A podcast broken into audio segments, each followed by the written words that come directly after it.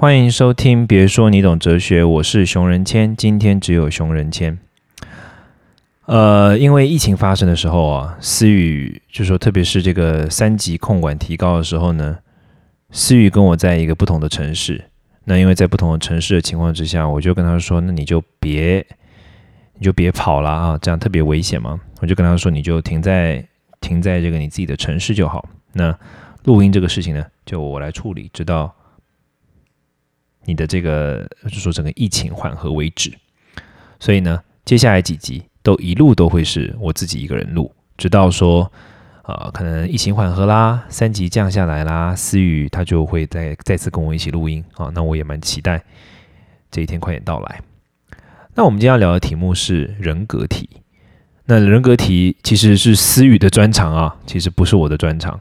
因为呢，思雨有上过一个九型人格的课，那在那边呢，应该蛮多人。的讨论让他蛮有蛮有启发，所以我们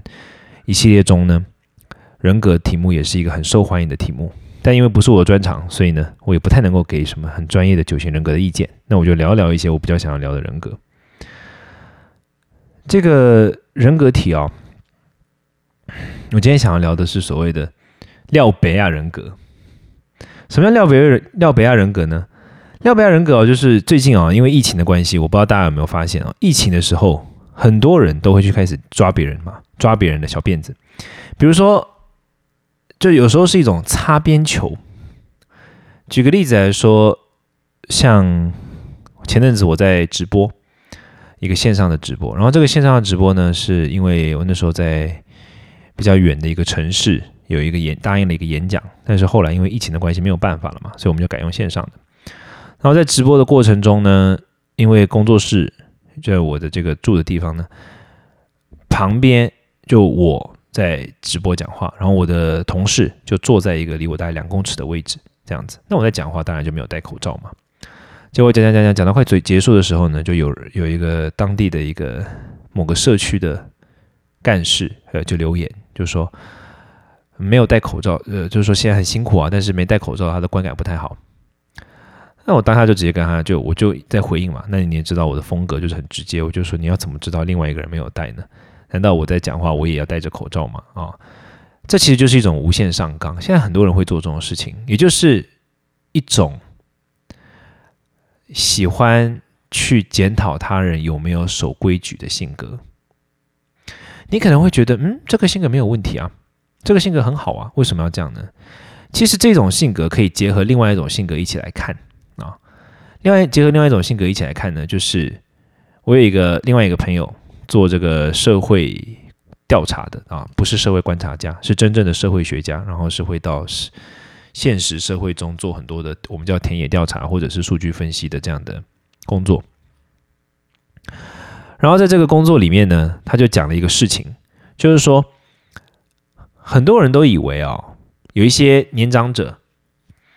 特别是战后婴儿潮时代。很喜欢分享一些假消息，或者说这个伪造的一些新闻等等。我们往往都会以为说，这些婴儿潮世代其实是不知道那是假消假消息，所以分享，因此要一直跟他说这是假消息，不要分享。但是呢，经过他的就地的观察，他发现到一件事：很多人他在分享假消息的时候，其实他并没有不知道那是假消息，他知道。可是他为什么要分享呢？这有一个原因，啊，这是他观察出来的结果。那因为是观察的结果嘛，哈，必然就不会有百分之百的普遍性。但是不能不承认，就可能市场上的确存在这样的状况，而且可能是一种主流。这个结果就是呢，他之其实有些人之所以会去分享这些假刀假消息的原因是，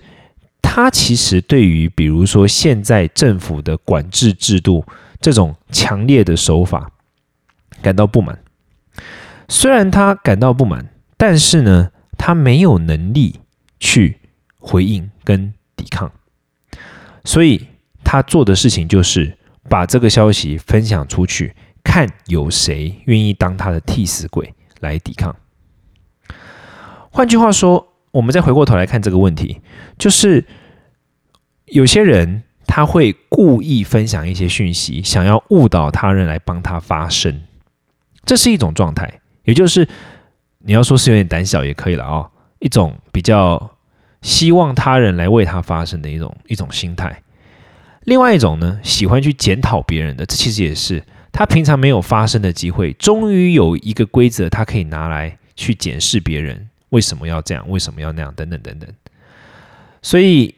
不论是第一种，就是说会去检视别人是否符合这个单一标准，或者是第二种，就是会去分享一些假消息，想要看别人来帮他对抗体制等等，其实都是一种很典型的叫做。呃，群体思维的从众效应什么意思呢？因为当他觉得他自己是埋在大众之中的时候，他就觉得没事了。比如说，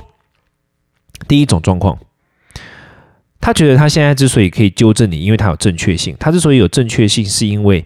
某一个政府单位命令他帮他背书，或者说这是一个他认为正确的事情，而且很多人也认为正确，所以他就可以挟着这一群人的力量来去指责别人，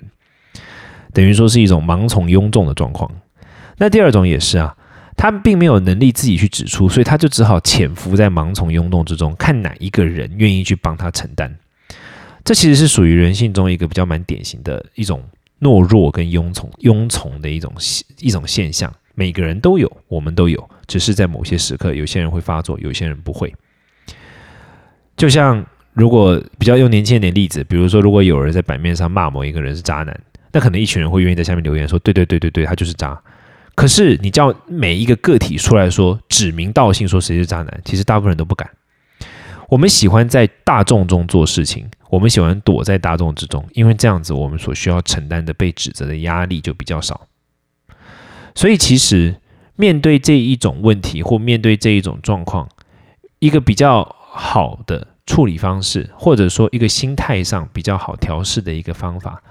我会给的建议是：首先你得了解背后有这个脉络。对方之所以这样做，其实是一个他典型的一个庸众反应，或者是他平常并没有在典型庸众的反应情况之下，就两种嘛。一种是说他想要制裁别人，所以呢他就终于有机会可以大声说话；一种是想要对抗，但他不敢自己对抗，所以他就推别人去死。好，不论是哪一种心态，其实都是基于他没有能力或没有勇气自己去承担自己的言论，他必须躲在群众之中所导致的，这是人性的一部分，我们必须解释。接受。那第二部分呢？你得理解说，这些人呢，他就是想要，他是习惯于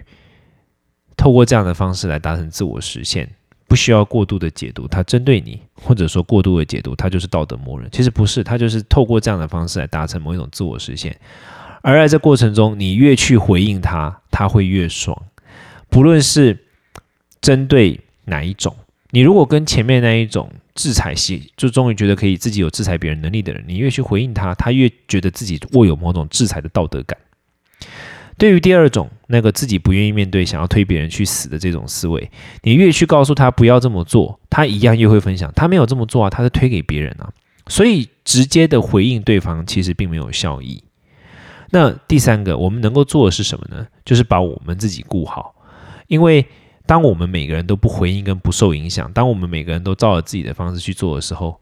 其实这些人他就没有方法，没有办法可以影响我们了，他就没有办法再躲在大众之中去推动别人，因为没有一个人会被他给推动，跟没有人给一个人会被他给影响跟受害。这些人，特别是特别是那种会去分享这种伪资讯或者说伪造资讯的人呢，一个很大的特点是特别怕被曝光、被指认出来，所以这种。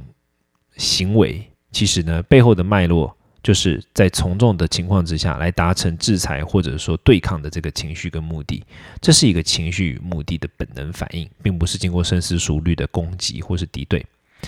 希望这一支音频可以让听到的朋友们对于最近面对到的这些状况啦，或者说这一些有一些不舒服的指责跟不舒服的一些让人心不安定的状况，得到一种舒缓，理解到这其实是人性在某种情况下的一种展现。那照顾好自己，照顾好自己爱的人，通过这样的方法来缓和这些不安。当然，我也很期待可以快一点跟思雨再一次一起录音。那我们下次听喽，拜。